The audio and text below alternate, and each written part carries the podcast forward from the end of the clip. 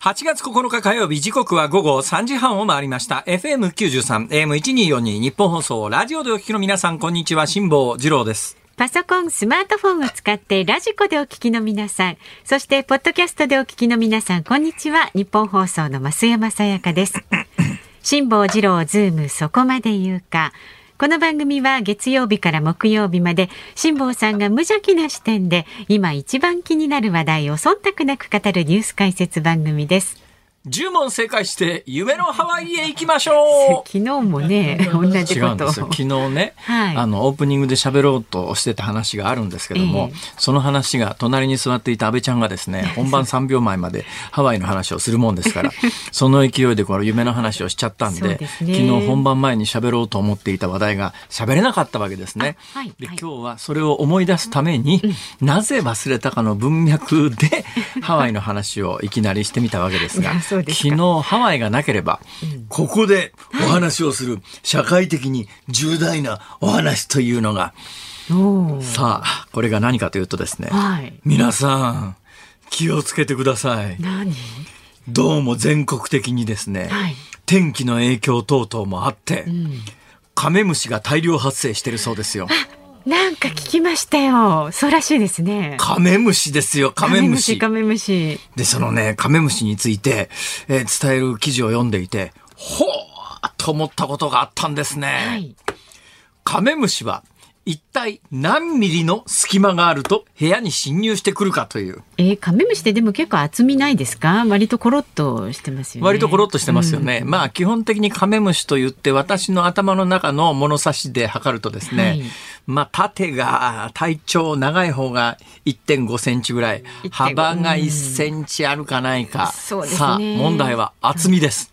まあ昆虫ですから足は6本ですよね。足は6本ですね。はい。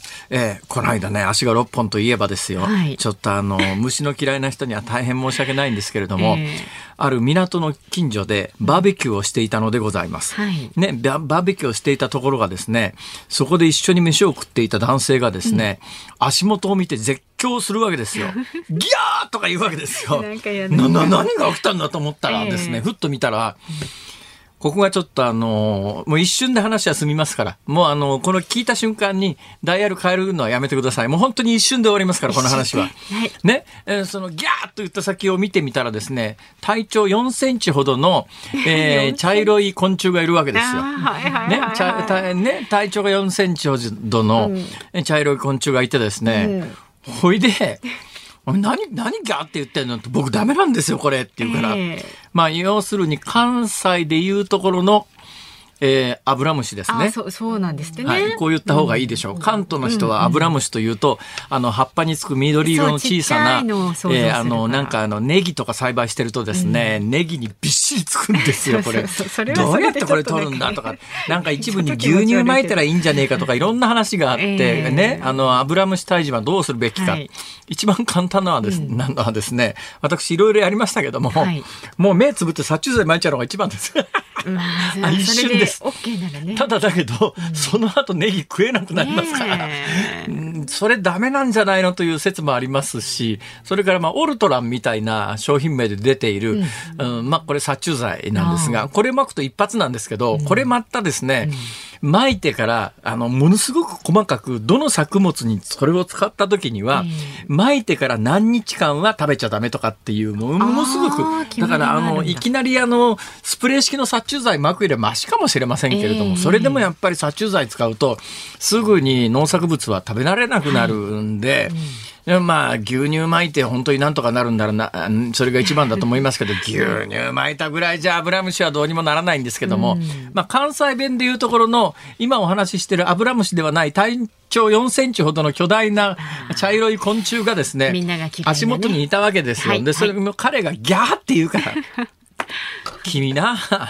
怖いか？って言うから、僕ダメなんですとか言うわけですよ。はいはい。ええ私、割とね、家の中にいるとさすがにびっくりしますけどね、幸いなことに私の家で、あの、特に東京の家では一回も見たことがないですから。綺麗にしてるね、あありがとうございます。もう昨日も一日お掃除ですよ。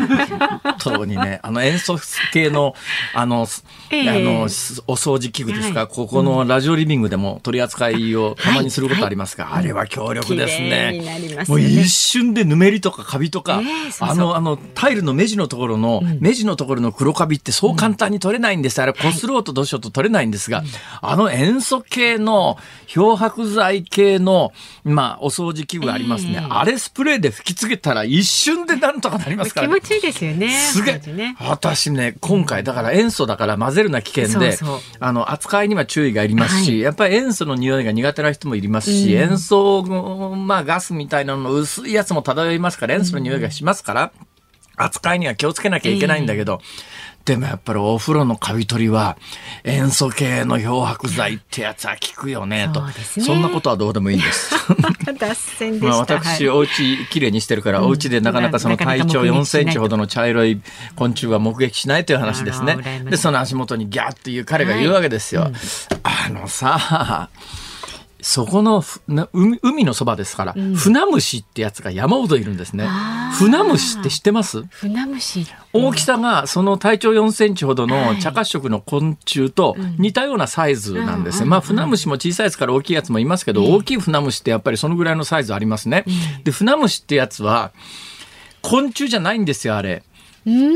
いや、昆虫じゃありませんよ。虫なのに？いや、船虫って言いますけど、あれ虫じゃないんですよ。昆虫じゃないんですよ。昆虫っていうのは足が6本じゃないですか。あで、船虫っていうのは、まあ、例えば安手とかですね、ダンゴムシなんかもそうですけども、はい足いっぱいありますよね、はいはいはいうちゃうちゃ足あるじゃないですか。うん私の感性から言うと、足がいっぱいある方が気持ち悪いんですよ。そうですね。わかります。ね昆虫なんて足6本じゃないですか。わかりますあれが何十本もあってですよ。うんもうあの何十本の足に一つ一つこう靴を履かせていったら 何足靴がいるんだよみたいな。ちょっとね、そういう物語ありますよね。なんかあの、安手かなんかとお出かけしようと思って、おい行くぞって言ったら、ちょ、ちょ、ちょっと待ってくれ。何してんだろうと思ったら、一つ一つの足に靴履いてるんで、それは時間かかるよね、みたいな、そういう子供向けの童話があったと思うんですが、まあ童話の文脈は全然違うと思いますけど、私が記憶してるのはそういう話ではい、うんまあ安手とかあの足の多いやつは、うん、靴履くと大変だろうなとか、えムカデムカデ。ムカデと安手は違うの知ってますか？違うんですか？ムカデとヤスデはですね、まあ見た目も見た瞬間に違いますけれども、まああの毒性とかいろんなものが違うんですが、形状が違いますが、まあに長細くて足がいっぱいあるという意味では、ヤスデもムカデも一緒みたいなもんですわ。まああの今、ムカデと言わなかったのはですね、さっきあの体長4センチの昆虫について、あのリアルな名前を言うと気持ち悪いと思う人がいるから、あのね、ゲジゲジとかゲジゲジね。あのムカデよりも安手の方が、なんとなく聞いた食感じゃないけど、響聞いた感じがですね 長官上ねまああの 聞いた感じがソフトじゃないですか。まあそうですね。私こう見えてもね、はいうん細かいことに配慮しながら喋ってるんですよ。本当です。びっくりしましたよ。本当にどのくらい私がねででデリカシーに溢れているかというのをねいや、それは。もうあの理解していただきたいんですが、はいそれでまああのーそそれでそれでですよ。だから私足のたくさんある方が気持ち悪いと思うんで、足6本の茶色い昆虫が気持ち悪いっていう感性がですね、まあ家にいたらまあ確かにギョッとするかもしれませんけれど。わかる気がし。海辺のバーベキューコーナーだから、今まで散々船虫わっさわさ見てて、同じぐらいの大きさのやつを見て、こっちの方が足少ないし、これで絶叫することはねえだろうと、素朴に思ったんですが、さあ話はカメムシに戻ります。あ、そうだ、カメムシの話してたんだそうですよ。カメムシ足6本です。あれは昆虫ですから。はい。昆虫ですから。で、まあ横から見見ると、なんとなくイメージで言うと、まあそこそこの厚みがありそうな気がするじゃないですか。ところがですね、やっぱりね、生命というのは素晴らしいというかですね、はいやっぱり彼ら、彼らか彼女から知りませんけども、彼っぽいけど。生き延びるためには、ええまあ隙間に入り込むというのはとっても大切な、えー特技というか習性というかですね、能力なんですよ。はい。その新聞記事によると、はいあのカメムシというのは、2ミリの、2ミリの隙間があれば通り抜けるって。2ミリ？だよ、2ミリ。えー、カメムシうん。が。。カメムシって2ミリの隙間があると通り抜けるんですそれが何なんだろう？体をちょっとこう薄くして。今増山さん横向きました。両手を両手を高く上げて横向きました。その通りです。はい。まさにそういう感じでカメムシくんはですねだから網戸の隙間ちょっとだけ開いてても、はい、その網戸のちょっとした隙間からチュチュチュチュチュチュっと横滑りで入ってくるわけですね。そうなんですはい、そうなんですよ。でも今年カメムシでやっぱりねあのカメムシのあの発生には表の年と裏の年とあるんですって。で、この表の年と裏の年は何で起きるかというと、はい、カメムシの餌になる植物が、えー、実る、実をつけるのが、やっぱりね、植物ってまあ私オリーブとかね柑橘類育てててよくわかるんですが、えーえー、毎年同じような量実るわけじゃないんですよ。うん、で表と裏の年があって大量に実る年の次の年は、はいはい、まあ、ほとんど実らない、えー、でもあれもダメになっちゃったのかなと思うと翌年実るみたいな、えー、1年間隔だったり、まあ、植物によりますけれども、えー、実りの表の年と裏の年って必ずあるんですねそういうものには。でカメムシの好物のえー、木の実みたいなものに裏表があるんですよ。うん、だから表のたくさん実がなる時はカメムシも大量発生するし、えー、裏のそういう食べ物が少ない時には、まあ、数も少ない。今年はどうやら表の年らしくて、カメムシが全国的にそれなりに大量発生しているので。はいだけど私ね、カメムシに関しては、一つだけ人と違う感性を持っておりまして、はい、みんうちのかみさんなんかもそうなんですけど、カメムシの匂いが大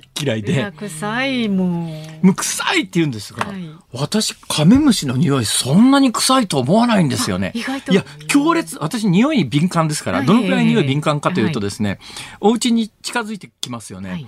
で、お家の玄関開けるより前に、うんうちのかみさんがもう料理をしてる場合は、晩飯のメニューがわかるわけですよ。ね？ほいで、玄関開けてうちのかみさんが出てきた瞬間に、はいエビチリって言うとですね、うちのかみさん私に向かって犬って言うんです。これも日常会話でですね。まあ匂い、匂いはまあそれなりに敏感だから、うん、例えばコーヒーで、まあ、これはあのブルーマウンテンであるとかこれはキリマンジャロであるとか、うん、これはモカであるとかってうちのかみさんなんか全く分かんないんだけどうちのかみさんは試すようにですねコーヒー入れてあげるって言って、はい、コーヒー入れてあげるだけですっと持ってきて飲ませてくれりゃいいんだけど、うん、必ずコーヒーを入れて私のところに運んできたら、はい、さあ当てろ あんた匂いが敏感って自慢してんだから当てないと飲ませないとか言われるんですよ。それ で一口飲んで、うん、キリマンジャロみたいなことを言うと、うん、それなりの確率で当たるんですね。で私、匂いそれなりに敏感なんで、カメムシの匂いはします。わかります。どんな匂いかわかります。だけど、私ね、そんなに不快じゃないんですよ、あの匂いが。だから臭いっていう感覚じゃないんですよ。まあ、青臭い匂いはしますよ。青臭い。青臭い匂いするけれども、例えばまあ人間の排泄物なんかの匂いとは全く違う、まあ、まあ、いや植物由来の青臭い匂いの、まあ、いや、まあ、あの、親戚で言うと、毒ダミとかパクチーとかですね。あ、ええー、パクチーといや、まあ、毒ダミも結構匂いますけど、毒ダミって昔は、あの、その辺の庭先にいくらでもありましたけど、えー、最近見なくなりましたね。あのスペード型の大きな葉っぱの毒ダミってやつ知ってます、あ、知ってる。あ、まあ意外と今日は年齢層高めで皆さん知ってるようでよかったですが、あの毒ダミってやつも葉っぱ触ると強烈な匂いしますけども、なんか私の印象で言うと、あの、うん、カメムシの匂いってあっち系の匂いだなっていうんで、まあ、まあ、嫌いな人は嫌いかもしれないですですけど、私の感性でいうところの臭いには属さないんですね。そうですか。はい。まあ、せいぜい個性的な匂いの感じ方ってそんなに違うんだなとか。いや、今日私、話をしようと思ったメインテーマはそこじゃなくてですね。あの 今日夕刊の日経を読んでいたら、はい、あの日高屋さんという中華料理のチェーン店がありますね、日高屋さんのラーメンが今390円なんですよ、はい、でこの日高屋さんの390円のラーメンが一体いつまで持つかっていうもう限界だと言ってるっていう話があってラーメンの適正価格はいくらぐらいなんだろうという話を冒頭しようと思ったんだけれどもカメムシとハワイのおかげでまた明日します。残念ながらね、そう時間切れですね。はい、はい、じゃあ、あの繰り越しということで、株と為替をお伝えいたします。今日の東京株式市場日経平均株価5営業日ぶりに反落しました。皆さん、カメムシの匂いは臭いですか？臭い。いや、あの、いや、リスナーさんにお聞きしてるんです。はい。臭いですか？ええ、はい、教えてください。えー、昨日と比べまして249円28銭安い。2万7999円96銭で取引を終えました世界経済の減速懸念を受けまして半導体需要が伸び悩むとの見方が強まって半導体関連銘柄の下落が目立ちました。直近の4営業日で650円以上上昇していたことから当面の利益を確定するための売り注文も膨らみました。でまた為替相場は現在1ドル135円ちょうど付近で取引されています。昨日のこの時間と比べると30銭ほど円高になっています。さあズームそこまで言うかこの後は、えー、昨日の夕方から今日この時間までのニュースを振り返るズームフラッシュ。4時台は総務省が KDDI 大規模通信障害の実態を調査というニュースにつきまして IT ジャーナリストの三上洋さんに伺います。5時台に取り上げるのはソフトバンクグループ赤字3.1兆円。投資ファンド会社で人員削減というニュースにズームします。番組では今日もラジオの前のあなたからのご意見お待ちしております。メールは zoom zoom アットマーク 1242.com 番組を聞いての感想はツイッターでつぶやいてください。ハッシュタグ漢字で辛坊治郎、カタカナでズーム、ハッシュタグ辛坊治郎ズームでお願いします。で、ズームオンミュージックリクエストお題は？網戸の内側にカメムシが張り付いているのを見たときに聞きたい曲。網戸の内側にカメムシが張り付いているときに聞きたい曲。ズームアットマーク一二四二ドットコムまでお寄せください。お待ちしております。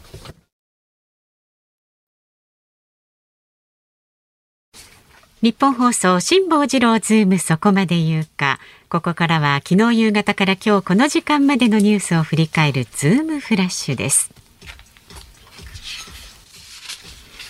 岸田総理大臣は明日行う内閣改造党役員人事で萩生田経済産業大臣を党政調会長に起用する方向で最終調整に入りました。寺田総理補佐官と岡田参議院国会対策委員長は初入閣となる見込みです。読売新聞の世論調査で岸田内閣の支持率が8ポイント下がり57%となりました。旧統一教会の支援や寄付に関して政党や議員が説明責任を果たしていると思わないが87%となりました。長崎は今日原爆投下から77年を迎え長崎市松山町の平和公園で犠牲者慰霊平和記念式典が営まれました。田上富久市長は平和宣言でロシアのウクライナ侵攻で世界は核兵器使用の危機に直面しているとの強い懸念を示し核廃絶を世界へ訴えました。ロシア外務省は昨日アメリカとの新戦略兵器削減条約に基づくアメリカ側の査察受け入れを一時的に停止すると発表しました。欧米が課した制裁でロシアの航空便が止まっていることなどを理由にしています。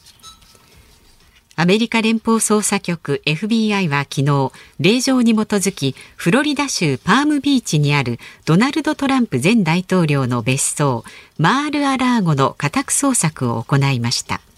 トランプ氏は FBI の捜査員が別荘に入った理由は明らかにしませんでしたが家宅捜索は予告なしに行われたと述べました。発熱外来の逼迫を受け政府は新型コロナに感染しているかどうかを簡易的に調べることができる抗原検査キットについてインターネットでの販売を今月中にも解禁する方向で検討していることが分かりました。東北北部北日本や北陸であさってにかけて雷を伴った非常に激しい雨が降り局地的に大雨になる地域があるとして気象庁は今日土砂災害や河川の増水に警戒するよう呼びかけました新型コロナウイルスが流行した2020年から22年は結婚の件数が大幅に減り流行がなかった場合と比べた減少数は3年で15万件を超えるとの試算を東京財団政策研究所などがまとめ発表しました。そよ風の誘惑やフィジカルといったヒット曲で知られる歌手オリビア・ニュートン・ジョンさんが8日朝カリフォルニア州で亡くなりました。73歳でした。オリビア・ニュートン・ジョンさん、長いことがんで20年以上闘病されてたみたいですが、そ、ねはい、それにしても73歳若いですよね。です。はい、すごい綺麗な歌声でね、えー、本当にね、もうこれかなり衝撃ですね。うんうん。あオリビア・ニュートン・ジョンさんが亡くなる、それも73歳で亡くなるって、ね、えー、って感じですけどね。さて、えー、ニュース最初から振り返ってみますと、明日、あのね、えー、内閣改造ということで、はい、明日の朝刊には、どうやら前大臣、大体あの、組閣の当日の朝って、えー、新聞の朝刊にですね、もうその日のに発表になって、その日に呼び込みをして、えー、その日にあの、みんな、えー、礼服に着替えてですね、えー、階段のところの、官邸のところの階段のところで 写真撮って、っていうセレモニーが行われるわけですが、はい、えー、明日の朝にはもう全部の新聞に、どうも閣僚名簿に近いものが出そうですね。これね、慣例で、はいもうずっと新聞事例ってやつで、ちょっとずつちょっとずつリークするわけですよ。で、いろんなところからリークされるんですね。だ官邸からリークされるケースもあるし、それぞれの派閥からリークされる時もあるし、まあ、派閥のリークにはいろんなあの意図もあってですね、もう早めにリークして既成事実作っちゃおうとかですね。それからまあ、あの、基本的には祝福用意しなきゃいけませんから。そうですよね。ねえー、あの、まあ、自分で持ってる人は、もう何回もあの大臣やってる人は持ってますけれども、そんな祝福なんか持ってねえよっていう人は、レンタルの段取りしなきゃいけないんで、前日ぐらいには通告が行ったりなんかするんで、はい、もう本人嬉しくて喋っちゃうとかですね、いろんな理由があるんですけど、はい、まあ、基本、組閣の朝の段階で長官全紙、あの、この大臣は誰がなりそうだっていうのを一覧表が出て、うん、ほぼ間違いなくその通りになるという。はい、で、これが行われなかった、えー、総理大臣は一人だけなんです。もうそれはもうその時にもうマスコミがですね、はい、くっそみっそ書いたんですよ。っていうのはもう事前に直前にみんな教えてくれるもんだと分かっ、そういうもので組閣というのは、組閣の当日の朝に新聞事例って言ってですね、新聞にもう一覧表で顔写真付きで名前が出るものだと、みんな思ってたらですね、一切出さなかったのが小泉純一郎さん。小泉純一郎さんは、もう組閣の前日前日まで。で、基本的にもう、あの、えー、歴代総理大臣みんなそうなんですけれども、全部自分で決めてると、決めてるというよりは、それぞれの派閥の推薦名簿みたいなものをこう見ながら、あと調整するだけなんですね。だから派閥に行くと教えてもらえたりなんかするわけですよ。うちの派閥からは今回これとこれとこの人とこの人とこの人入閣ですみたいな話ところが小泉純一郎さんという人は、そういうのが大嫌いな人で、本当にあの人は、組閣の前日に鉛筆なめなめですよ。まあ、舐めてたかどうかは知りませんが、昔のあの世代の人は鉛筆舐めますからね。ね鉛筆舐めることに何の意味があるんだと。私の世代は舐めませんからよくわかりませんけど、鉛筆舐めるとどういう効果があるんですかね。なんかよくなさそう、鉛筆舐めると書けなくなるんじゃないかと思いますが。本当に。まあでも鉛筆舐め舐めという表現が昔はよくありました。うん、で、小泉純一郎さんは、組閣の前日に一人で部屋にこもって鉛筆舐め舐め、えー、何々大臣は何誰々にしようかなとかこう決めちゃうんで、表に出てこないんですよ。だからあの小泉政権の時にみんなが困ったのは、はい、組閣の当日の朝には新聞事例で新聞に一覧表を出すものだという慣例があったのに、何にも書けないんです。おい、大臣誰なんだよっていうんで。それで小泉さんはですね、一部のマスコミにすごい評判が悪かったのが、はい、普通の総理大臣はそれ教えてくれるもんなのに、新聞としては商売上がったりなんで、なんだよ小泉純一郎はよみたいなことで、まあ、一部のマスコミの反感を買ったというのは事実でありますが、えー、そういう意味から言うと、あ、岸田さんって普通の人なんだなって。もう、あ。の、普通の人感満載で、あいつもと同じパターン戻って、ったなっていう、そんな感じが、まあ戻ったなっていうか、まあ小泉さん以外はみんなそうなんですけどね。はい。だからそんなに大番狂わせはなさそうで、だ今日あたりでもちょっとずつちょっとずつリークされてますから、まあまあそういうふうにして、えー、党三役四役と大臣が決まっていくんだろうなと、はい、そんなことであります。さあ、それに続いてのニュースで世論調査の話がありましたが、あ、世論調査見ててね、だいぶ世論変わってきたのかなと思うのはですね、えー新型コロナウイルスの法律上の扱いを季節性インフルエンザと同じくらいまで緩和することに賛成ですか反対ですかという質問があるんですが、賛成64%、反対31%。随分数字がね。倍以上やっぱりね、うん。ちょっとコロナの扱いは今のまんままずいんじゃないのと思う人が増えてきたんで、うん。まあ世論にあの里い岸田さんはぼちぼち動くかもしれません。ズームフラッシュでした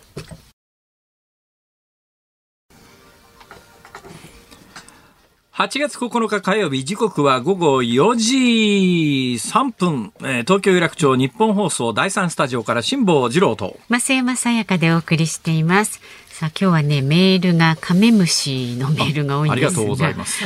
神奈川県厚木市にお住まい42歳男性の助蔵さんはですね初めてメールします。辛坊さんカメムシはあかんですっていうやっぱり いやだってああそれからですもうものすごいシンプルではっきりしたご意見でありがとうございます。ねありがとうございます。はあと川崎市の千代パンダさん54歳女性の方はですね。カメムシはよく洗濯物にくっついてて知らずに触ってしばらく臭くて苦手です。うん、関西ではヘコキムシって言いますよね。あそうなんだ。カメムシ。ヘコキムシ。いや私純然たる関西人じゃないのでうん。よくわかりませんが。ヘコキムシ。ただね構成作家の鍋谷君が調べてくれたところによると、うん。カメムシって日本でなんか1300種ぐらいあって。種類によって匂い違うんだって。例えばクサギカメムシっていうのはですね、ハーブのパクチーに似た匂いとも言われる。やっぱりそう。辛坊さんとこにいるのは草木大カメム飛びシなの。サシガメっていうカメムシはバニラっぽいほのかな甘さを感じるバニラのような匂い。オオクモヘリカメムシっていうのは青リンゴに似た匂い。なんだか美味しそう。なんだか、だからね、種類によって結構匂いも違うらしいですよ。しかも形もいろいろなんですね、カメムシ。アメンボも実はカメムシの仲間ええではないですわ。な 違う違う。これは違う。あ、いや、そうだわ。アメンそうアメンボもやっぱりカメムシの仲間っぽいらしいですね。砂糖を煮詰めたような甘い匂いがするらしいけど、アメンボ嗅いだことないな。ないない。アメンボちっちゃすぎて、なんか、かげる？まあそんなことらしいですよ。いろいろあるんですね。まあ、え1300種日本だけで1300種もいてそれぞれで匂いが違うとは知らんかったな、だからねベテランの人は、あの匂いうんだけで何のカメムシかわかるらしいですよ。ベテランで昆虫に詳しい昆虫博士みたいな方？ちょっ。となんか網戸にこうはびりなんかはぶね、はいあの、はいへばりついてて逆光で形や色はよく見えないけれどもなんか近くいたらあこの匂いはうん大飛び差し亀だなとかわかるらしいです。まあでもオーソドックスなのはなんかこうベース型みたいな感じの、ね。だからあれ多分ね角張った草木カメムシってやつだと思いますけどねオーソドックスなやつはねパクチーっぽいんだ。あだからあれはパクチーっぽい匂いっていうふうに解説をしてくれる人もいるらしいですが。私の感性でもそんな感じがします。だからそのヘコキムシっていう感じのそういう系統の匂いじゃないと思うんだよな。でもなんだこの錦金カメムシは古い油の匂いがするっていうからこれはかなり臭いと思いますけど、ね。あそうですね、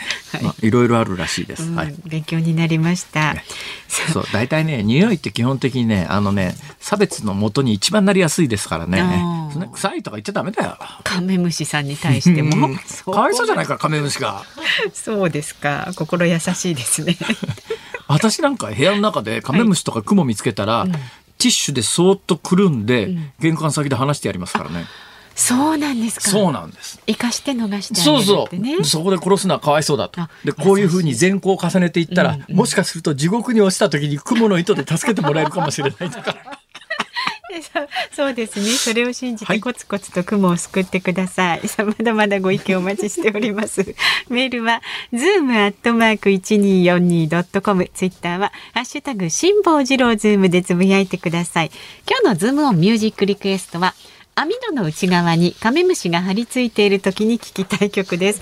なんでその曲を選んだのかね、理由も添えて、ズームアットマーク 1242.com でお待ちしております。さあ、この後は総務省が KDDI 大規模通信障害の実態を調査というニュースにズームします。日本放送ズームそこまで言うか。この時間取り上げる話題はこちらです。総務省が KDDI 大規模通信障害の実態を調査総務省は先月2日からおよそ3日間にわたって続いた KDDI の過去最大規模の通信障害の事態を重く見て再発防止策の検討に乗り出しました。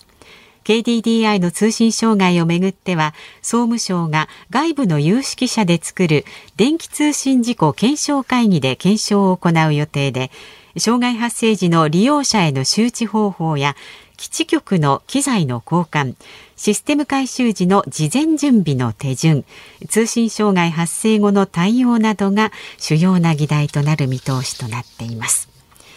さあ今日はこのニュースにつきまして IT ジャーナリストの三上洋さんに伺います。よろしくお願いします。よろしくお願いします。三上さんよろしくお願いします。お願いします。なんか手元の資料によると最近は乃木坂46の沼にはまりそうになっているってどういうことですかこれ？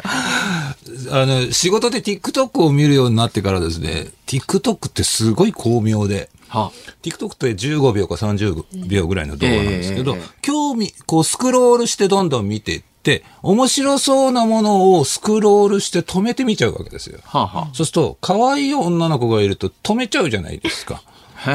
いやいや、まあ、それは、まあ、男の差がとしてはこの子可愛いなと思って止めるじゃないですか。差別だ 可愛いとか可愛いとか差別だ容姿のことを言ってきたら、ポリティカルコレクトネスに違反です。まあいいやのそれで？それで、それをですね、TikTok って、えっ、と、全部見てるんですよ。この人は、この動画を長く見たなとか。はなので、自分が長めに見た動画がどんどんどんどん TikTok が学習するんですよ。その結果、可愛い女の子が出てきました。乃木坂46の子でしたって言ったら、私 TikTok ずっと見てたら、乃木坂の動画ばっかりで出てくるようになって、いつの間にか洗脳されてしまったっていう話です。あ 質問はい。あの、TikTok って一時期ですね、はいもう2年ぐらいになるかな。いや、コロナの前だったかな。えー要するに中国発で、はいアメリカが禁止して、はいえーなんかあれでいろいろ情報抜かれるんじゃないの？みたいなはいはい話、中国発の、で、私使ってないからよくわかんないんですけど、はい。TikTok ってどうやって何、何するもんなんですか？TikTok って短い動画がたくさん流れてきて、ええ女子高生が楽しそうに踊ってるっていうイメージのものです。はあみんな要するに、いろいろありますショート動画をこう投稿していく短いんですか？短いです。15秒か30秒が基本だったんです。えーでみんながいろんなポーズしたり踊ったりっていうので、あと BGM がもともとあるので BGM に合わせて踊ればいいということで、こう投稿のハードルがめちゃくちゃ低いんですよ。なのでみんな喜んでいや、今の話を聞いても低いとは思えないですね。私が聞いていきなりここでじゃあ15秒踊れって言われてもですね。あ、だから音楽があるので、で、辛坊治郎さんのような人がですね、なんかその音楽に合わせて踊ってるとね、このおじさん面白いっていう話になるっていうところなんです。注目さいや、踊るっつうたってですよ。どうやって踊ったらいいんですか？踊る、その、流行ってる踊りが結構あって、その流行ってる踊りに合わせてやるとちょっと笑えたりする。ただそれがちょっとですね、TikTok 側はそういうチャラチャラした SNS じゃ、しにしたくないんです。はいね、最近変えてきて、え動画をですね、3分とか長く出せるようにした。はいで、テレビ局各局に少し TikTok 側がお金を出して、はあニュース流してくださいっていう。ニュース？で、今、その3分の、つまり3分があったら1本のニュース動画流れるじゃないですか。もう十分ですね。テレビ各局、報道が全部ニュース流してるんですよ。それ、誰がどう儲かるんですか？あ、だからそれは、あの、TikTok 側は、しにちゃんとしたメディアとしてやりたいからお金を払ってるんです、テレビ局側に。はで、そのおかげでですね、各局のニュース、いち早く見れるし、興味のないニュースは上にピッてやっちゃえばいいということで、実は短い動ニュース動画を見るのにも今 TikTok 便利で、あの、なぜか私今、今更 TikTok にハマっちゃってるってじゃあ。もう TikTok っていうのは要するに、例えば私のスマホに TikTok のアプリを導入して、はいアプリをクリックするということですか？そうです、そうです。で、アプリをこうスクロールしていくと動画がどんどん流れる。で、さっき言った個人情報の問題はそれはあります。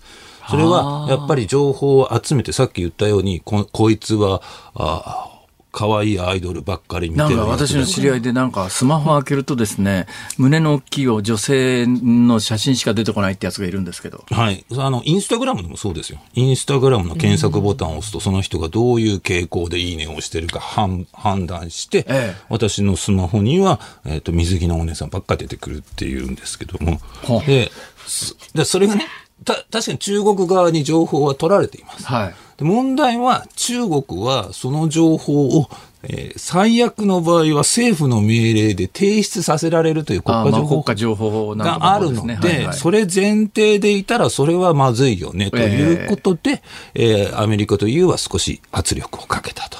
でそれを許すかかを、まあ、あの、運営する側のメリットは分かりましたけど、はい見る側のメリットは何なんですか、あそうだから、あの、あ、何も考えずに、あいやいや、見る側のメリットじゃなくてね、えー上げる人の側のメリット。ああ、上げる人のメリット、あの、一瞬で人気者になれるっていうのがあります。は？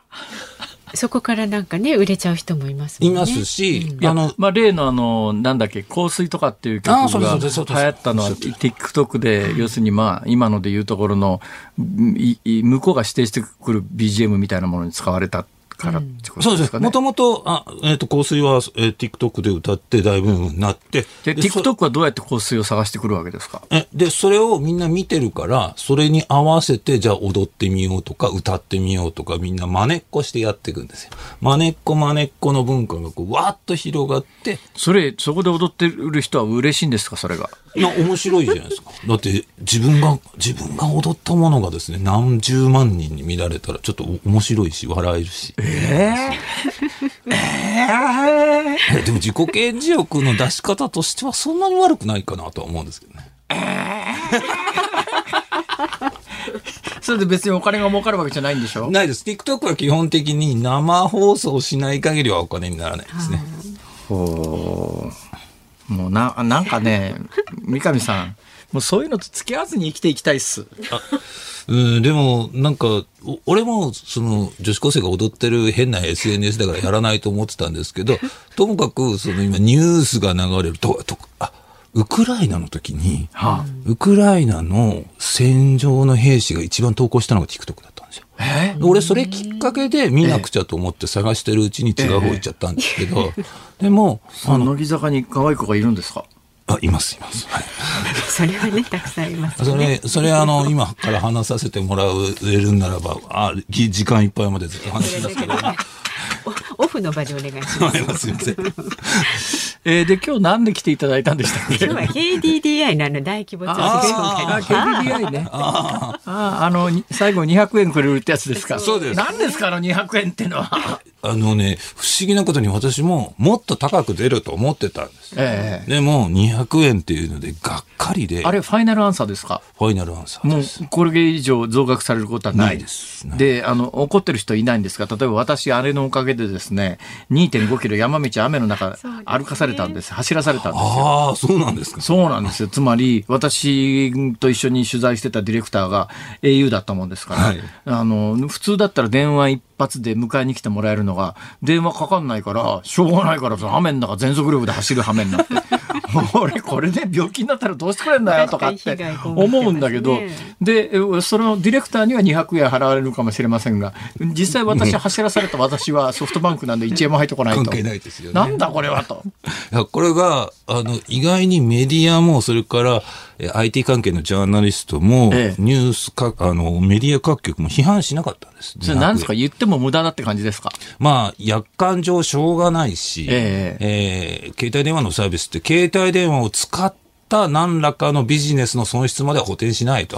はあ。携帯電話自体のサービスが止まっただってあの日に飛行機チェックインできずに乗れなかったとかっていう人もいるかもしれないんだけど、その時に飛行機代返せは言えないってことですね。そうです、そうです、そうです。っていうルールだからしょうがないということなんですけど、で、だからあまりに批判する人が少なかったので、ええあの、辛坊さんがここで言った200円だったらいらねえよっていうものがネットニュースでめちゃくちゃバズって、あこの人だけは正直に言ってくれたと いうことで SNS でも話題になりましたよね。へえ。でも、あの、うどうしてこん、私はですね、史上最大規模だったし、ええいつ収集できるかもわからなかったという、ええ非常に大きな障害だったので、まあ、心情的なものも含めて、せめて1000ポイントはあるのかなと思ってた1000んポイントって、まあ、要するにおお金に換算したら1000円ぐらいって1000こと円ですか？分ぐらいですね。はい。そのぐらいはあると思ったん大して変わんないじゃないですか、それ。いや、でもやっぱりそこでそれがあるかないかで、まあ、ええユーザー的にはまあしょうがないかと思えるじゃないまあ確かに1000円だったらラーメン食えるとか牛丼食えるとか、200円じゃね。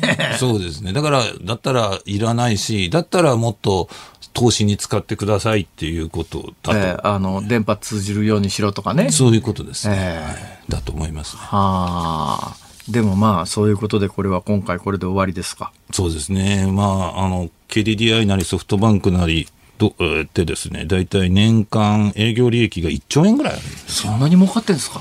そうです。で、1兆円もあるのって、まあ、だからこそ政府がね、えええー安くしろって圧力をずっとかけてきたけども、まあ、今回のこのお詫びの返金という形で、影響が73億円ということなので、73億円はい。あの、1兆円から比べると、ももっと頑張ってもよかったんじゃないかなと思うんそれはですけども。もう目くそ鼻くそぐらいの感じですね。はあ、そうですだか。だからこれからは、私たちは逆に言うと、まあ、携帯電話が止まっても、保証はされないと。思って、なんかこっち側が自衛しなくちゃいけないんですね、と。あと、企業活動にとっても、今回3日間企業活動がね、ほぼ止まったような会社もあるわけで、そういう会社にとってもですね、それあり得ると。で、それは保証されないということが、まあ、如実に分かった。三上さんみたいな、まあ、あの、専門家は、どう対策してんですか？私は、んあの、2社入れてます。はまあ、あの iPhone って実はえ普通の例えばドコモならドコモの契約とあと eSIM って言って電気的に登録できる SIM があるんですね、はあはあそれをだから私の場合はドコモと楽天を入れてあるので、ええ昨年ドコモの障害が起きた時は楽天の電話番号をツイッターで晒してメディア各局はこっちに電話くださいみたいにやりましあ。なるほど。た2つ入れるってパターンですねな二つ同時に障害が発生するリスクは、まあ、だいぶ少ないですもんね。そうですね。まあもしくは使い終わったスマホを連絡用として残しとく。はいで、今、あの、契約、電話番号持ってるだけだったら、1ヶ月500円台からあるんですよ。あ、そうなんですか。で、それは普段使わなくて寝かしといて、ええ救急用の電話番号として自分で持っとくっていう手はありだと思います。なるほど。まあ、そのぐらいの自衛をしとかないと何かあっても、あの、損害金を賠償してもらえるなんてことは夢夢思わない方がいいよっていうことがよくわかりましたね、今回、ね。そうだと思います、本当に。ねえ。さあ、あの、今日三上さんに来ていただいてですね、えー他にもこうテーマとしては、尼崎市民情報の入って USB メモリーという、これちょっと前の話ですけども、はいなどなどいろんな話があるんですが、まあ別にこんな話してもいいんですけども、三上さん、せっかくだから三上さんの持ってる、今日話した方がいい話聞きます。はい。えっ、もうと、何すもいいし、乃木坂でもいいですよ。カンコレでもいいですよ。iPhone です、iPhone。あ、iPhone? iPhone あ、あ、そうだ !iPhone! これうちのかみさんにも聞かれてるんですけど、はい今、あの iPhone13 この間値上げになったじゃないですか。はいはいで、iPhone14 っていうのが出るんですか、はい、来月9月。まあ大体中、中旬から下旬に発売っていうイメージだと思います。9月の1週目か2週目に、えー、大体発表されて、はい。どうなるんですか、えっ、と、大きくは変わらないと思います。まずカメラが高画質化しそうだね、と。iPhone13 よりも。はいだけど13よりもあの、携帯電話のスマホのカメラって十分いいので、ですねこれ以上良くなっても、なんかあるんですかね？まあ、あの、インカメラのピントが合いやすくなるとか、もしくはインカメラっていうのは、あの、あ内向きになって自分の顔映るやつですね。そうですね。はい。あと、外側のカメラが、まあ、例えば画素数で4倍ぐらいにもしかしたら大きくなるかもしれない。画素数で4倍。で、そうなるとですね、あの、普通の写真はそんなに変わらないと思いますが、ええあの、動画のクオリティが全然上がっちゃうということで、まあ、えーと、一部ではもしかしたら映画並みの撮影もできちゃうということで、ちゅうことは何ですかね、そのうち映像作家で、いや、今回の新作映画は、あの、iPhone で作りましたとかっていうやつが出てくるかもしあ、れない。もうあります、あります。え、そうなんですか、iPhone で撮った映画とか、プロモーションビデオ全編 iPhone とかっていうのが普通にあって。で、あとはね、なんかディスプレイが常時点灯になるんじゃないかみたいな噂もあって。そんなことしたら電気食うじゃないですか。と思ってるんですけども、ええ実は Apple Watch が今そういう機能があってですえね。、アプローチはい。アプローチって何ですか？えっと、時計です。あ、アプローチね。アアップルウォッチ。プローチ。はい、はでい。、あれもですね、常時点灯にしても、実は電池そんなに食わないんですよ。なんで、どうももしかしたら、あの、常時点灯。でもこれはですね、そのちょっと暗くなるし、画面が動いたりはしない。はい？えっ、と、例えば、えっ、と、時計の表示と絵が一つ出てるだけっていうようなことは常時点灯でできる。あ動画がずっと動いてるってわけではない。はいはいはいはい。それでバッテリーをあまり食わなくするんじゃないかなっていう噂もあります。あの指紋認証とか顔認証とか認証の仕方は今変わらないんじゃないかなって言われてまいやすね。私もね、私も実は、指紋が欲しいですね実際 iPhone、まあ今、指紋が欲しいねっておっしゃいましたけど、私も、もうそれが理由で長年 iPhone の機種,け、機種変更をしてこなかったんですが、はい。まあ、たまにかねて今回はもう値上げになるのが見越せてましたから、iPhone の13値上がりする前に iPhone13 ミニを買ったんですか買っよ。たんですか？そこ、い。いせ、おあ、本当だ。今見せてでます確か前々回来た時に見た SE 時はでした。第二世代の SE でした。ねですよね。えーであれからですね、もうあの値上げの、値上げの1ヶ月前に買ったんです。お、偉いっす値上げの1ヶ月前に、これ、あの、512ギガの一番でかいやつです。はいはい。それも、あそこの銀座のアップルショップで飛び込みで行って、ああ、はい。とにかく、あるやつ売ってくれって言ったら、これ、これしかないですって言われて。まさに。それで、その翌週か翌々週かなんかに、でちょうどこの場でですね、そろそろ値上げなんじゃんそう。次の14すごは絶対値上げになるから、あの、とりあえず、買っとこうって言って買いに行ったら、直後に値上げが発表になってよかったですよ。今ね、iPhone 全くないんです。これ、円安のために、日本の iPhone がバイヤーに買われて、中国に売られてるそうそう私ね、そのきっかけがやっぱり日本の iPhone っていうのが全世界的に安くなってて、えーブラジルなんかだと40万とかなんかしてるって話で、で、日本で買ったやつを転売屋の皆さんが買い占めて持ってってるって話なんで、そうですそれじゃあ転売屋に買わしとくのもどうなんだろうっていうので、とりあえず買っといた。で iPhone14 だいぶ上がりますかね、値段。上がると思います。まあ、一番安いものでもきっと10万ぐらい。で、20万以上、25万というようなクラスも、にもなっちゃうだろうと。どうなんですか？スマホ一つで25万とかって。まあ高い。ありですか？いやいや、あの、同じ性能のもので、アンドロイドにすれば、半分ぐらいのデータでえ、アンドロイドの方がやっぱそんなに安くなってるんですか？アンドロイドの方が、えーまあ、iPhone よりも1年から1年半ぐらいはスペック的に進んでますし、価格帯的にもおこなれてきてるので。じゃあ、それ iPhone 買うメリットは何があるんですか？まあ、うん、みんな保守的ですから買えないってことだと思いますよ。ああ、三上様。俺は、私も iPhone だし、あまあ、私 iPhone なんですか？家族も iPhone なので、ええ今年の10月は何台分買わされるのかと思って頭が痛いんですよ。ああ、そっちですか。そうです。なんで、あの、ただ、一つだけ言えることは、はいあの、iPhone 買うんならば、出た直後に買いなさいっていうことが一つです。なんでですか？出た直後だと、1年後、2年後にまた売れるんですよ、中古で。iPhone っていうのはリセールバリューがとてもあって、はいはいはい中古車が高いのと同じえでえ、ブランドがあるから。ええなんで、次に売ることを考えたら、中途半端な時期だと損なんですよ。なるほど。なので、えーう出た直後に買う、そこで買わなかったらずっと待つっていうのが一番理想ではあります。ええあと、えっと、携帯電話会社では買わずに、アップルストアで買う方が今安いんです。いや、そうなんだ。そうなんですよ。私もね、歴代アップル、あの、携帯会社で、ええあの、私、ローンが嫌いなんで、必ず最初、現金で買ってたんですよ。あーはいで、今回、飛び込みで銀座のアップルショップに行って買った時に、あれ？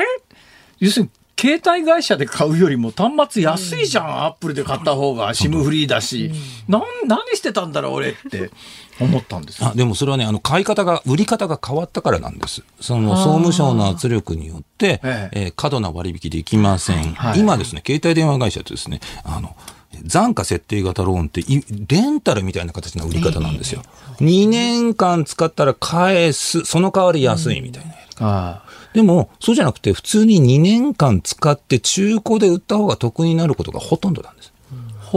う。なので、あの、えー、アップルストアで買うのが今のところ一番安いので、もし iPhone 買う方は、あれ、なんかアップルの宣伝するようで嫌なんですけども、実はアップルにもローンがあって、えっと、24回ローンでも、あの、金利はゼロなので、あの、一括で買おうが、24回ローンで買おうが買わない、あの、変わらないです。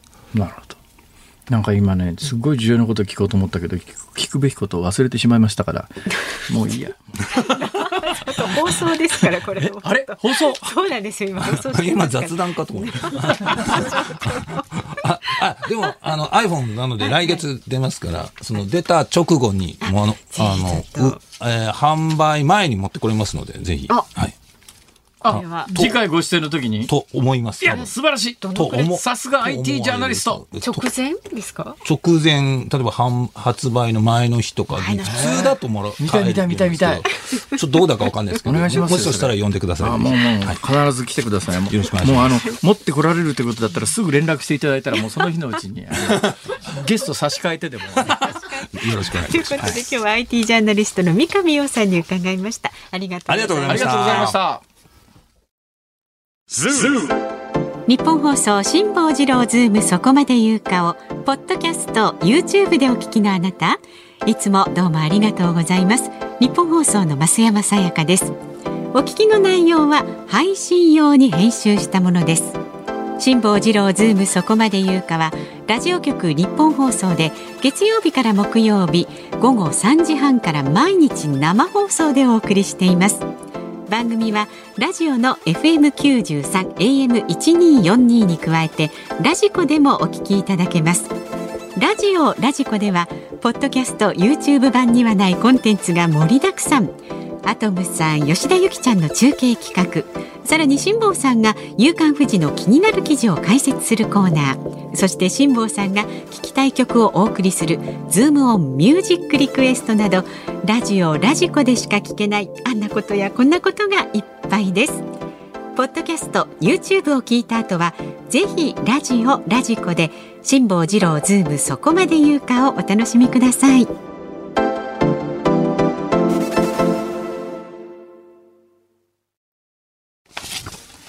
8月9日火曜日時刻は午後5時を回りました辛坊治郎ですニッポン放送の増山さやかです。辛坊治郎ズームそこまで言うか。はい、ラジオをお聞きのあなたからのリクエストをお送りするズームミュージックリクエスト、はいありがとうございまたくさんありがとうございます。今日のお題は網戸の内側にカメムシが張り付いている時に聞きたい曲です。そんな曲あるんでしょうか？私思いついたのはクマムシの曲だけだったんですけどああ、クマムシあったかいんだからね。だからこの暑い時にあんまり聞きたくないですよね そうですね。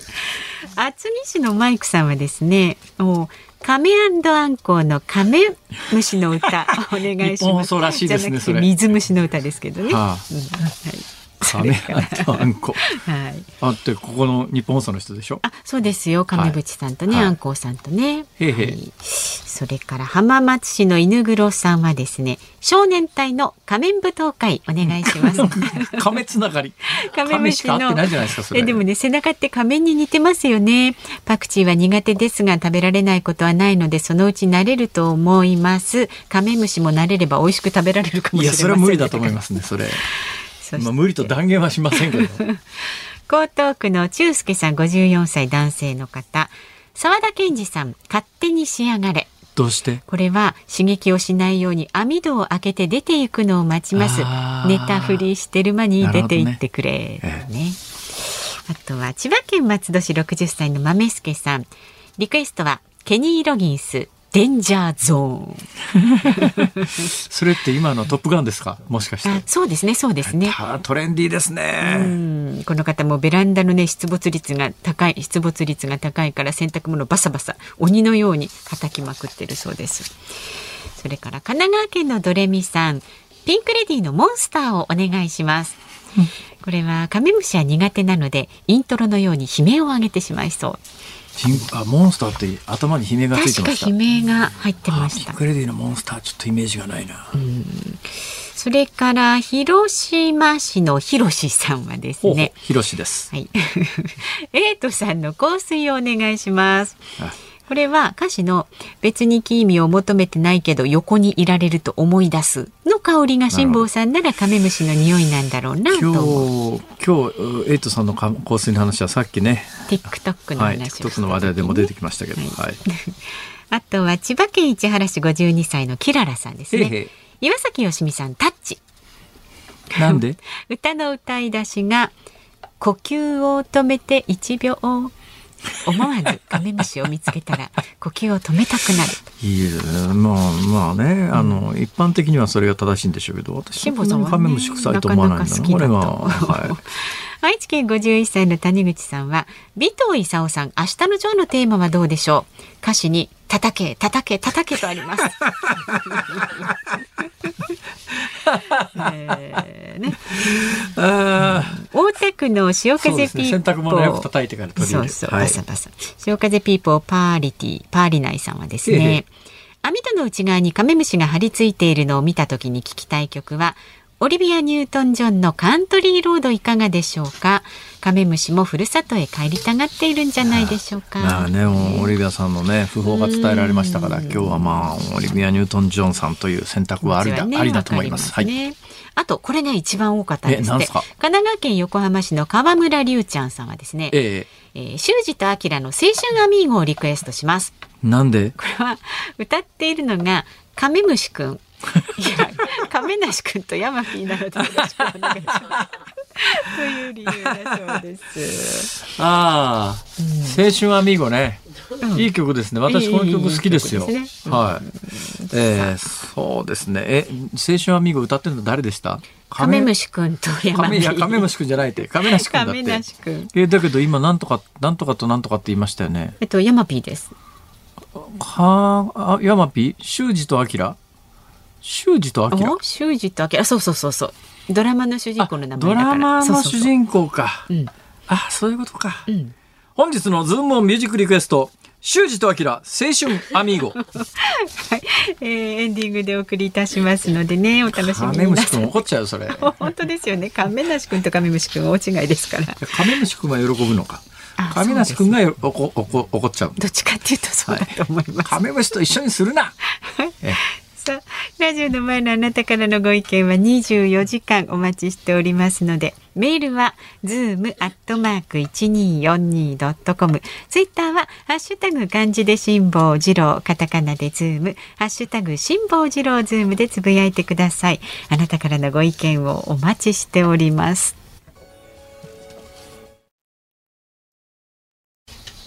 ニッポン放送がお送りしています辛坊治郎ズーム。そこまで言うか。今日最後にズームするのはこちらです。ソフトバンクグループ赤字3.1兆円投資ファンド会社で人員削減。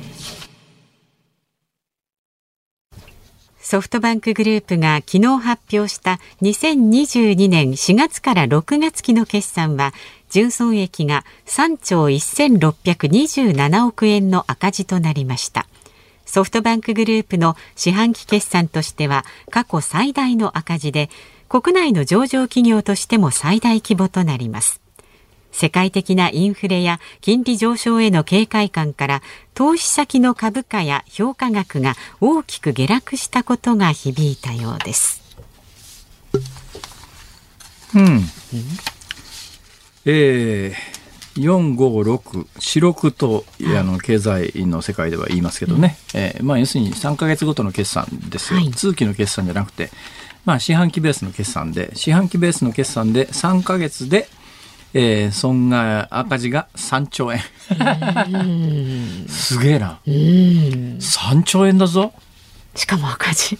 赤字3兆円。でもね、これ、あの、今年の四六で、えー、四六って言いますが、4、5、6月の3ヶ月の、えー、3ヶ月の決算で赤字3兆円なんですが、その前の1、3っていうのがあるわけですよ。1、2、3、今年の1、2、3月。ここでね、2兆円ぐらい損してるんですよ。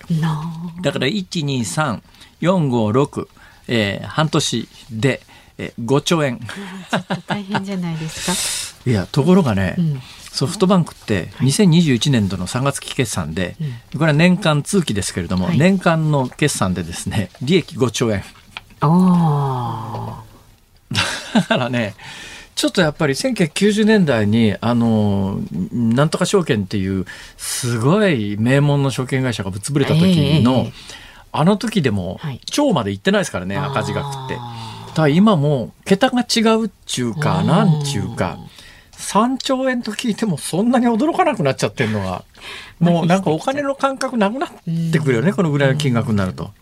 はい、で、えー、なんでまあ逆にそんなに儲かったり損したりするかっていうとですね、はい、これはまあある意味その投資ファンドの宿命みたいなところはあるんですがファンドってどうやって儲けるかっていうとですね、うんまあ、こう、これから儲かりそうだっていう、まあ、いろんな儲け方あるんですけども、えー、やっぱソフトバンクってかつてですね、えアリババっていう中国の会社がですね、もう発足した直後に投資してるわけですよ。うん、その後大企業になって、まあ、いや、最初に投資したお金が、もう天文学的な倍率になってドーンと返ってくる。だからベンチャー投資ってそういうもんでですね、えー、10社に投資しますよね。10社に投資して、えー、まあ、例えばまあまあまあ、我々のレベルのお金の感覚の方が分かりやすいんで、それで言いますけど、はい、ここにベンチャー企業が10社ありますと。うん、ね、なんかあの、A 君、B 君、C 君、D 君、E 君がそれぞれなんかいろんな会社を始めましたと。お金出資してくださいって言われて分かりました。じゃあ100万円ずつ出資しましょうかと。うん、で、A 君、B 君、C 君、D 君って10人にこう投資したんだけども、うん、そのうちの9人は失敗しちゃって、失敗したっていうことになると投資金はゼロになりますから、まあ最初にいろんな形の投資の仕方がありますが株式買うというのが一般的なやり方で。株主というのは株式会社のいいところはですねえー、その会社潰れちゃったら株式はタダになっちゃいますからゼロですけれども、うん、投資した株主の要するに株を買ったお金以上の損は出ないわけですよ。それが上限になるんですね。うん、株式会社のいいところはそういうところで、はい、あの出資した人が無限の責任を負わなくて済むわけですよ。はい、まあ、あの、100万円株を買いましたということになると、その会社が潰れちゃったら100万円はゼロになってしまいますから、ゼロなんだけれども、うん、でもそれ以上の借金背負わなくていいっていうところがもう株式会社のいいところで、まあ10社に100万円ずつ投資しましたよと、えー、9社潰れました。うん、ところが、残る1社が大化けしてですね、うん。むっちゃ儲かって株式上場までこぎつけましたという時に、はい、最初に投資した100万円が何億円になって帰ってくるっていうことがあるわけです。ベンチャーとしてそういうもんなんですね。ソフトバンクは、まあそうやって、まあアリババみたいに突然当たっちゃうやつが出ると、びっくりするような儲けが出るんです。ほんでまあ、ソフトバンクの孫さんが言ってますけれども、いや去年投資したやつはどうも、調子に乗っちゃったかな、一昨年儲かりすぎちゃったんでっていう、まあ、そんな発言を孫さんがしてますが、はい、まさにそんな感じで、はい、で、いろんなところで投資したんだけども、どうも投資した先が潰れてはいないんだけど、調子良くないんです。で、世界的にやっぱりあの、金融緩和の時って金利が低かった、どんどんお金も銀行はお金貸し放題みたいなジャブジャブになって、ってお金いっぱい貸し込んでたやつが最近アメリカが金利上げ始めたということは、はい、つまりあの投資金を回収にかかってそんなにジャブジャブでお金があるっていう状況じゃなくなってきた時にどうしたって選別されたところはあの株価も維持できるし、えー、成長するけれども、やっぱり調子良くないところっていうのは急激に逆回転が始まるんです、はい、どうどうも孫さんの言い方すると去年投資した先がですねえー、ちょっと甘かったかな、投資先として。まあ、割とね、孫さんの、これまあ、どこ投資するかっていうのは、やっぱりあの、ソフトバンクを率いる孫正義さんの、まあ、好き嫌いっていうのが非常にこう左右されるんで、孫さんの好き嫌いで言うと、どっちかっていうとね、IT 系の企業っていうのが好きなんですよ。だから IT 系の企業にいっぱいお金貸してたんだけども、去年から今年にかけて、その投資してた先の IT 系の企業が軒並み調子悪くなっちゃった。ほんでまあ投資してるお金が損しちゃってる分は、まあ、決算に計上して損金として落とした方が税制上、まあ、あのメリットがあるんでどんどん落としちゃった結果、えー、1、3月で2兆円、えー、4月、6月で3兆円。で、さらにここへ来て円安っていうのも、で海外に投資するお金が多いわけですよ。例えば、あるところに、海外に、えー、ドルにして1000ドル投資したとしますよね。はい、1000ドル投資しましたと。それでまあ、あのー、それをこう、日本円に換算したときに、まあ、そこで例えば1000ドル、まあ、損しちゃいましたっていうときに、ドルだと1000ドルなんだけど、円に換算したときに、えー、あの、その投資した時のお金に比べて今の円安になってますから、今の円円換算にしたとき、すごい膨れ上がっちゃうんです。だからその、かつての投資資金で損しちゃってる部分を今の円円換算にしたときに、円換算円にしたときに円安の分だけ3割とか4割とか、えー、まあ、損が膨らんじゃってるんで、はい、見かけ上の損が膨らんでるということもあります。だから両方合わさって、はいはい、まあでもすごいのが、いや、3兆円赤字、3ヶ月で、たった3ヶ月、あ、4ヶ月で3兆円、4、5、4、5、6、4、6だから4ヶ月ですね。あ、3ヶ月だな、4、5、6、3ヶ月ですね。えーで、3兆円です。1、3で2兆円で合わせて5兆円損しちゃって、ソフトバンク大丈夫かって、こうみんな思うんだけど、でもその1年前に、1年間で5兆円も稼いでますから。まあ、みんなの見るところ、まあ、孫さん、やけどしちゃったけども、でも今までの、まあ、トータルの資産の額って、20兆円近くありますからね、ソフトバンクグループ全体で。そうするとまあ、5兆円損したからって別に会社潰れるわけでもないよねっていう目線で見ることができるっていう意味では。やっぱりとんでもねえなここのこのおっさんはっていう。ですね世界が結論からすると、はい、はい、ズームオンでちょっと分けてくんねえかな。無理だと思います。1%でいいんだけど。無理だと思います。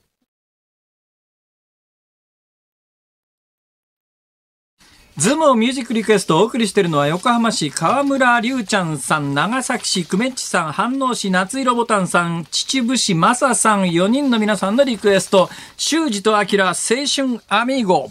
うん、はい。えー、青春アミーゴですよ。はい。はい。えー、これテレビドラマ、のぶたをプロデュースの、はい、はい。ね、のぶたをプロデュースは、堀北真希さんですよ。そうでしたっけ？私ね、どっちかっていうと堀北真希さん、どっちかと言わなくても好きなんですね。なんか上から目線のいやいや、堀北真希さんが2017年に引退を表明された時には衝撃でしたよ。えー、えー みたいな。そう、びっくりしましたよ。はい、結婚されたんですね、確かね。なんかあの、男前のミュージカル俳優、えー、普通の俳優？山本浩二さん。山本浩二。山本浩二って広島の。違いますよ、そっちじゃないですよ。あ、そっちじゃない。俳優さん、ね、そうですか。えー、堀北真希さん。うん、まあ、山本浩二さんならしょうがねえかとは思った、思う一方で、えー俺北巻ええ。ー、まだ流行るんじゃないか10年ぐらいみたいな。見られなくなっちゃうのね寂しいと思いましたけど、はい、もうだけどすっかりあれですね完全に引退された感じですか、ね、その後見ないっすね、うん、そういえば。そうそうそうそう。いやそんな話してる場合じゃないです。そうです。この後日本放送バンテリンドームからえバンテリンドーム名古屋から中日対巨人戦をお送りします。解説谷重元信さんです。明日の朝6時からの飯田浩二の OK 工事アップ。コメンテーターは数量政策学者の高橋洋一さん。えー、明日はですね、岸田総理10日に明日内閣改造と自民党役員人事を実施。ペロシ氏の台湾訪問から見える日本の防衛費論議などお送りいたします。明日のこの辛坊治郎ズームそこまで言うかは、あ、えっ、ー、とね、第一生命経済研究所首席エコノミストの永濱利廣さんいらっしゃいます。なんすかそのええとねって。じゃあもう時間がね。ここまでの放送、辛坊治郎と。まあ、すいませんかでした。明日もあるよ